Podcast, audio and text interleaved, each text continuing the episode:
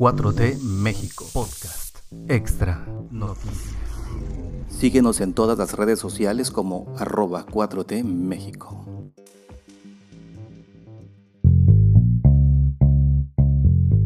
...5 de noviembre de 2021... ...muchas gracias por escuchar 4T México Podcast... ...estamos aquí transmitiendo las noticias al día de hoy...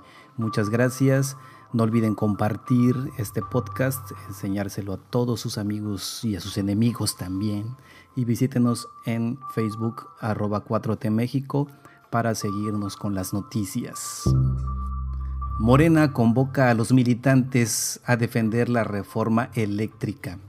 El partido Morena hizo un pronunciamiento dirigido hacia el pueblo y hacia la militancia para defender en las calles y junto a la ciudadanía salir todos eh, a defender la reforma eléctrica que impulsa el presidente López Obrador, poniendo de lado las rencillas internas que puedan existir en el partido. Sabemos que pues en todos los partidos políticos, en todos los lugares donde funciona un cúmulo de personas, donde hay grupos, pues siempre hay rencillas, ¿no? Y Morena no es la excepción, así es que existen grupos internos de Morena que pelean por ciertos puestos, entonces existe esta politiquería ¿no? dentro de Morena. Entonces eh, hubo un documento que fue firmado por el filósofo Enrique Dussel, el monero e historiador Rafael Barajas y el sociólogo Armando Bartra.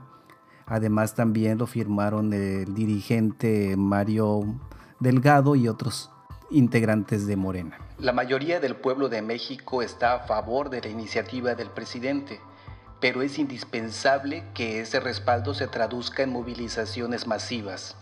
Esta reforma se tiene que aprobar con el voto de Morena y de sus aliados en el Congreso y con el pueblo en las calles. Nuestra primera tarea es ganar el debate y llamar al pueblo de México a la movilización contra la dictadura de los intereses corporativos y a favor de un régimen nacionalista. Esto es lo que dijeron los ideólogos del partido y además llamaron a superar los rencores, el sectarismo, las peleas por cargos, intereses personales, todo lo que hay dentro del grupo de Morena, dejarlo de lado y concentrarse en el propósito común que es de defender la reforma eléctrica, que entre otras cosas, pues contempla fortalecer a la Comisión Federal de Electricidad y la nacionalización del litio. Además, los firmantes reconocieron que Morena ha cumplido de manera parcial la tarea política en el proceso de transformación que vive nuestro país. Hemos reaccionado en ciertas coyunturas y en las elecciones de 2021 ganamos 11 de 15 gobernaturas y la mayoría en la Cámara de Diputados, pero nos hemos extraviado en lo que Gramsci llamaba la pequeña política. Hemos perdido mucho tiempo en pleitos internos, en debates menores, en litigios jurídicos. Esto nos ha distraído de nuestra tarea fundamental, que es movilizar a la sociedad para impulsar y defender la 4T. La gran política cambia a la sociedad, la pequeña política, la grilla, solo le importa a los involucrados. La derecha cuenta con gobernaturas y presidencias municipales y también desde luego funcionarios del gobierno federal que hacen labor de zapa, sobre todo tienen el poder del capital. La derecha sigue siendo muy poderosa y está activa y tiene una estrategia clara y definida. Ha tejido alianzas con los movimientos más reaccionarios del mundo, incluso con los fascistas de Vox y tienen detrás de sí el poderío formidable de las energéticas transnacionales capaces de derribar gobiernos y destruir países.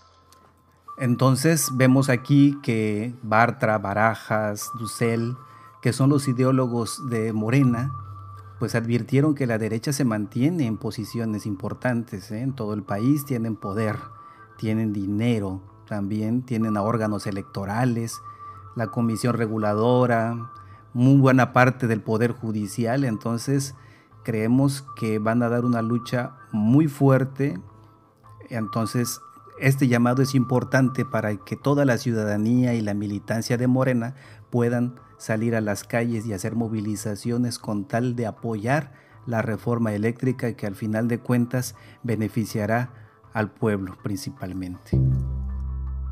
El PRI quiere posponer la discusión de la reforma eléctrica del presidente López Obrador hasta agosto del 2022. Imagínense, bueno, en el 2022 hay elecciones, entonces el PRI se agarra de las elecciones que van a ser en Oaxaca, Hidalgo, Tamaulipas, Quintana Roo, Aguascalientes y Durango, donde se van a elegir gobernadores de estas entidades federativas, y dice, no, vamos a posponer la votación para agosto o para septiembre del 2022, ya que hayan pasado las elecciones del 6 de junio de ese mismo año, entonces ya podemos ver si podemos entonces votar por la reforma que lanza el presidente Andrés Manuel López Obrador en materia eléctrica. Dijo, el mes de abril no es el idóneo para ninguna discusión en materia constitucional y el motivo es muy sencillo. Son dos meses antes de que se realice la elección en seis estados del país. Entonces un debate que debe ser por la nación se antojará que se convierta en un debate electoral. Pues según Rubén Moreira, que es el coordinador de la bancada del PRI en la Cámara de Diputados, dice que pues es un buen tiempo que sea en agosto o hasta septiembre, porque va a invitar a que se reflexione, a que haya un análisis del proyecto constitucional más serio y que pues se pueda fortalecer esto la, eh, la votación, ¿no? pueda mejorar, que haya una votación más clara. Evidentemente que la oposición no quiere que se lleve a cabo esta votación, no quiere que pase la reforma eléctrica, no quieren lastimar al empresariado, a las grandes corporaciones que se están enriqueciendo eh, otorgando estos servicios a altos costos, etcétera. No quieren que se nacionalice el litio, quieren seguir y seguir sangrando a nuestro país, quieren seguir privatizando todo y todavía están incrustados ahí, todavía están dentro, los, los opositores están dentro del gobierno, dentro de gobiernos locales, dentro de gobiernos estatales y federales todavía. Y pues aquí podemos ver claramente con lo que dice Rubén, que pues quieren posponer y posponer y posponer para que nunca se lleve a cabo y que siga pasando el tiempo, ¿no? Y por otro lado, pues tenemos al grupo de Morena que efectivamente, ya lo mencionamos en la noticia anterior, quiere que se movilice el pueblo, que el pueblo haga eh, uso de sus facultades y que salgan a defender el proyecto presidencial, eh, salgan a derrocar a la derecha de México que quiere conservar ese poder que quiere tejer todavía alianzas estratégicas con grupos políticos, con grupos de ultraderecha y conservadores tan ruines como son Vox en España y Vox a su vez extendiéndose a otros países. Entonces sí es necesario la participación y la, la convocatoria que lanza Morena es sin lugar a dudas muy buena para que el pueblo eh, reaccione, ¿no? que haya una reacción ante esto y apresurar la votación y que esta votación sea favorable para el país. ¿Cuáles van a ser los nuevos amigos que va a tener Emilio Lozoya, el exdirector de Pemex, en la nueva casa en donde está recluido?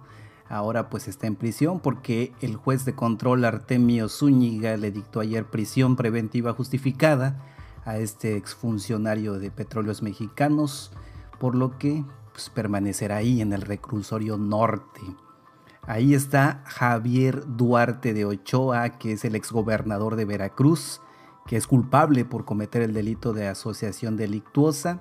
Ahí está en el tambo, seguramente van a comer juntos o algo por el estilo. También se encuentra ahí el abogado Juan Collado, que fue metido o recluido en el fresco bote por el delito de lavado de dinero. El ex senador panista Jorge Luis Lavalle Mauri, que fue acusado de cohecho, asociación delictuosa y blanqueo de dinero, también está por ahí. Y en cuanto a los integrantes de cárteles delictivos, tenemos a José Sánchez Villalobos, conocido como el maestro de los narcotúneles, que es uno de los hombres más cercanos a Joaquín El Chapo Guzmán y José Pineda Arzate, el avispón, quien es señalado por ser contador del cártel de Jalisco Nueva Generación, que es dirigido por Nemesio Oceguera Cervantes, alias El Mencho. Otros personajes que va a tener ahí el exdirector de Pemex, que seguramente hará muy buena amistad con estos personajes. Pues tenemos a Ricardo Castillo, el Moco, y Felipe Chávez Cabrera, el Damián, líderes que fundaron la Unión de Tepito, y Jesús Ricardo Patrón, el H3, que es el líder de la Plaza de los Beltrán Leiva en Tepic, o era, Nayarit, y también a Gildardo López, el Gil, integrante de la organización criminal Guerreros Unidos, uno de los presuntos responsables de la desaparición de los 43 estudiantes de Ayuxinapa. El reclusorio norte, además de ellos, tiene pues una población de 7.350 internos, entre los cuales seguramente se va a encontrar por ahí algunos amigos o hará algunos nuevos amigos Emilio Lozoya Austin. Pues estas son las noticias que tenemos para ustedes hasta el día de hoy para iniciar la mañana y nos vemos el día de mañana. Síganos en Facebook para tener más noticias. Escuchen la mañanera el día de hoy, viernes, que regularmente es corta la del día de hoy porque el presidente sale de gira y vamos a estar publicando todos los audios aquí en 4T México. Ya saben, escúchenlo en Spotify o en cualquier aplicación que tengan de podcast. Nos vemos hasta mañana. Este podcast fue publicado por 4T México, producido por Mario Alfonso.